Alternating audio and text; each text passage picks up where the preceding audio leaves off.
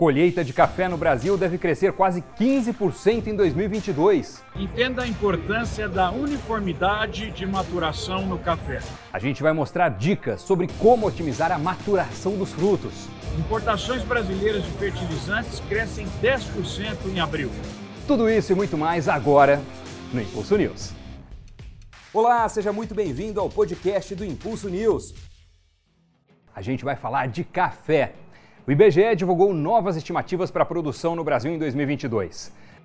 A previsão é de uma colheita de 56,1 milhões de sacas, um crescimento de quase 15% na comparação com o ano passado. Desse total, 69% correspondem ao café do tipo arábica e 31% ao café do tipo canéfora. No campo, um fator determinante para o sucesso da safra de café é a uniformidade de maturação dos frutos, aspecto que interfere no rendimento da colheita durante o processo de classificação e, mais importante ainda, na qualidade da bebida, que é o produto final. E para falar um pouco mais sobre esse assunto, a gente vai conversar com o engenheiro agrônomo, consultor e produtor de cafés especiais, Gui Carvalho, diretamente de Cabo Verde, Minas Gerais. Gui, seja muito bem-vindo. Para começar, quais são os principais pontos que influenciam na uniformidade de maturação do café?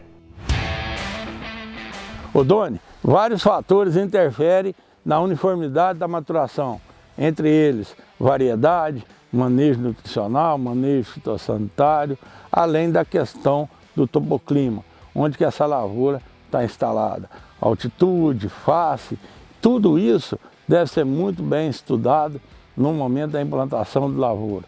O que o produtor pode fazer para corrigir esse problema de maturação, então? O cafeicultor tem dois caminhos para seguir.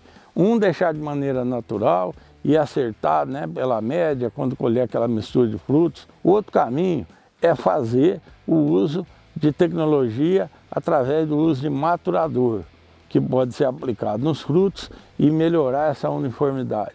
Bacana. E quais são então os aspectos mais importantes quanto ao manejo e uso dos maturadores, Gui? Nesse caso, eu chamo a atenção para dois pontos muito importantes. O primeiro dele é respeitar o momento certo de colheita, respeitar o prazo de carência que o produto, no caso o maturador, precisa. A segunda dica é secar os grãos lentamente, com bastante cuidado, com bastante critério. Muitos cafeicultores erram aí, tentam secar o café muito rapidamente e perdem muito com essa seca muito rápida, não alcançam a qualidade que aquele grão pode atingir. Ótimas dicas, Gui, muito obrigado. E agora a gente muda um pouco de assunto para trazer informações sobre o mercado de fertilizantes. Isso porque, apesar do contexto geopolítico global, as importações brasileiras continuam crescendo.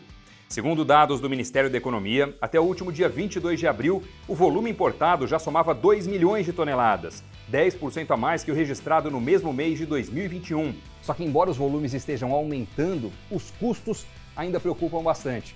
Para a gente ter uma ideia, em abril desse ano, as compras já somam 1 bilhão e 300 milhões de dólares, valor que é duas vezes e meia maior que o registrado em abril do ano passado.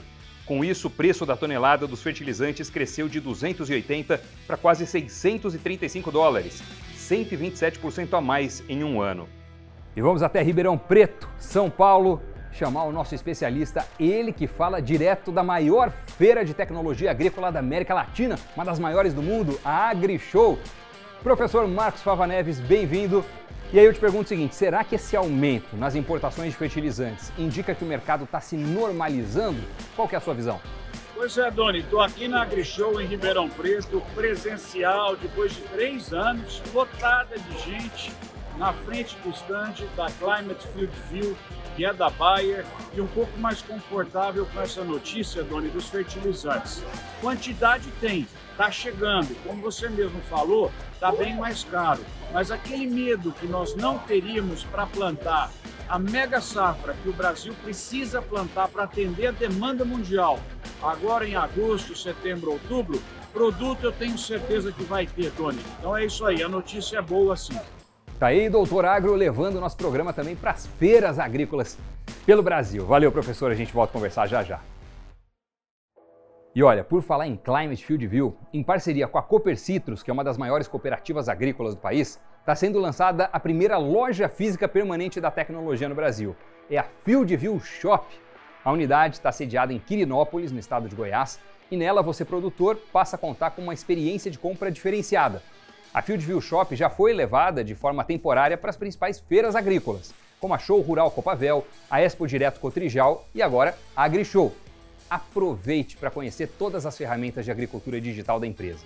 Visite a Fieldview Shop. A gente está te esperando, hein? E agora é hora de trazer outros destaques da semana. Fique ligado no Top 3 com o Giro de Notícias do Agro.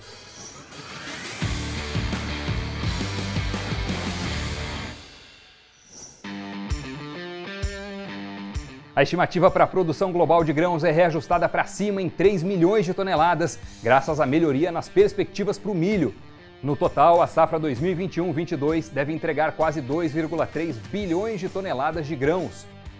Venda de frutas pelo Brasil cresce 2% no primeiro trimestre de 2022. Entre janeiro e março, os volumes somaram 250 mil toneladas, com destaque para o limão, que foi a fruta com maior crescimento nas vendas, uma alta de 20%.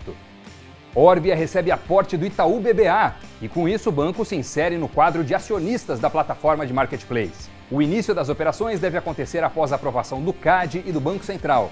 Para mais informações sobre a parceria, é só conferir o site Agrobaia. Nas cotações, o indicador da soja Porto de Paranaguá fechou a R$ 195,45 a saca, uma valorização de 4,7% na comparação com a semana passada. O milho também teve alta, mas de 0,4%, com a saca R$ 88,21.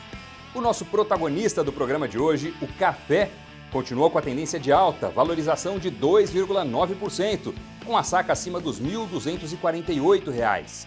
E a tonelada do trigo foi cotada a R$ 1.927, uma pequena desvalorização de 0,1%.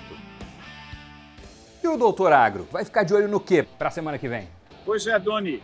Vamos simplificar a vida do produtor nessa semana que já está muita confusão aí. Observar o clima tanto na safra de milho no Brasil, como nas culturas de inverno, no plantio dos Estados Unidos. Vamos observar o câmbio nessa última semana que ele deu uma chacoalhada e vamos ficar de olho realmente se dá para tranquilizar um pouco a questão dos fertilizantes. É isso aí. Até semana que vem, pessoal.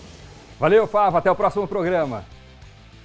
As colocações e recomendações advindas dos entrevistados são parte de sua vivência e experiência e, portanto, de sua responsabilidade. Não necessariamente expressam a posição da Bayer sobre o tema aqui abordado.